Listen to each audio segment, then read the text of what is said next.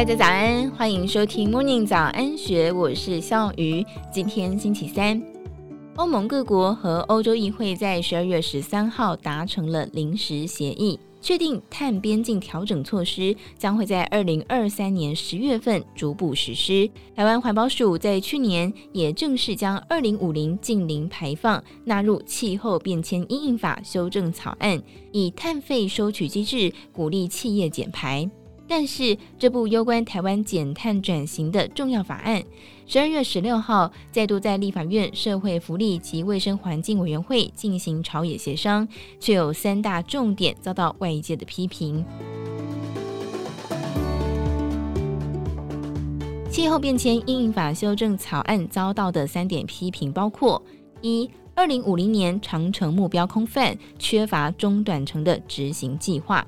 联合国气候变迁专门委员会 （IPCC） 去年就公布相关的报告，全球要控制升温摄氏一点五度的目标可以达成，前提需要在二零五零年达成近零排碳，需要在二零三零年至少要减少百分之四十三。但是台湾气候变迁因应法却仅明定了二零五零年净零排放目标，摊开国发会净零排放的策略。虽然有许多二零三零年能够完成的目标，却没有明文入法。绿色和平基金会专案主任洪生邦就指出，没有中短期具体操作措施，二零五零是形同空话。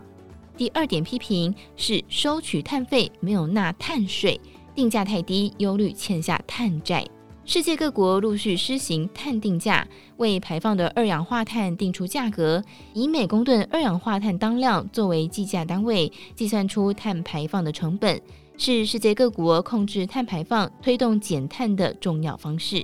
根据国际货币基金组织 （IMF） 的资料，截至今年，有四十六个国家以及地区施行碳定价。目前在立法院审议的行政院版本《气候变迁应应法》草案。也拟施行碳费，是由环保署分阶段向碳排大户收取碳费。不过，碳费费率究竟要定下多少？环保署仅说，等待母法通过之后，陆续会在子法当中规划。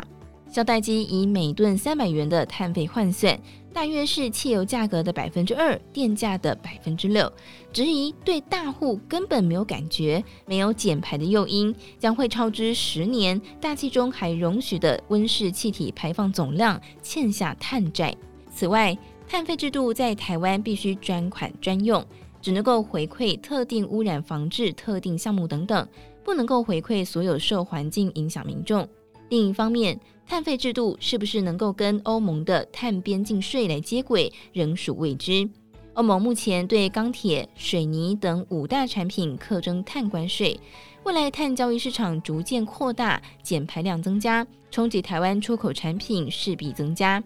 萧代基建议，碳税没有使用目的限制，过渡时期收取碳费，先碳费后碳税，以接轨欧盟碳边境调整机制。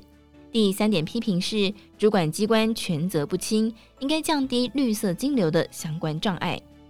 萧代基也指出，碳费主责机关是环保署，但是归管对象包含其他部门，加上气候变迁因应法草案没有载明主管机关，推动上难以苛责。由亚洲资产所有者以及金融机构所组成的亚洲气候变化投资者集团，管理资产规模高达三十六兆美元，都积极行动倡议与气候变化还有净零投资的相关风险。台湾新光人寿、富邦金控、国泰金控都已经是成员。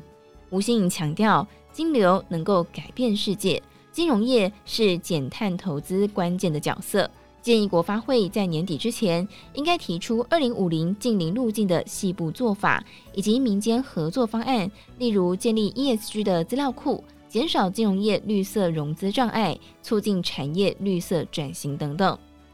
以上内容出自《金周刊》数位内容部，更多精彩内容欢迎参考资讯栏。有任何想法都欢迎你留言告诉我们。祝福你有美好的一天，我们明天见，拜拜。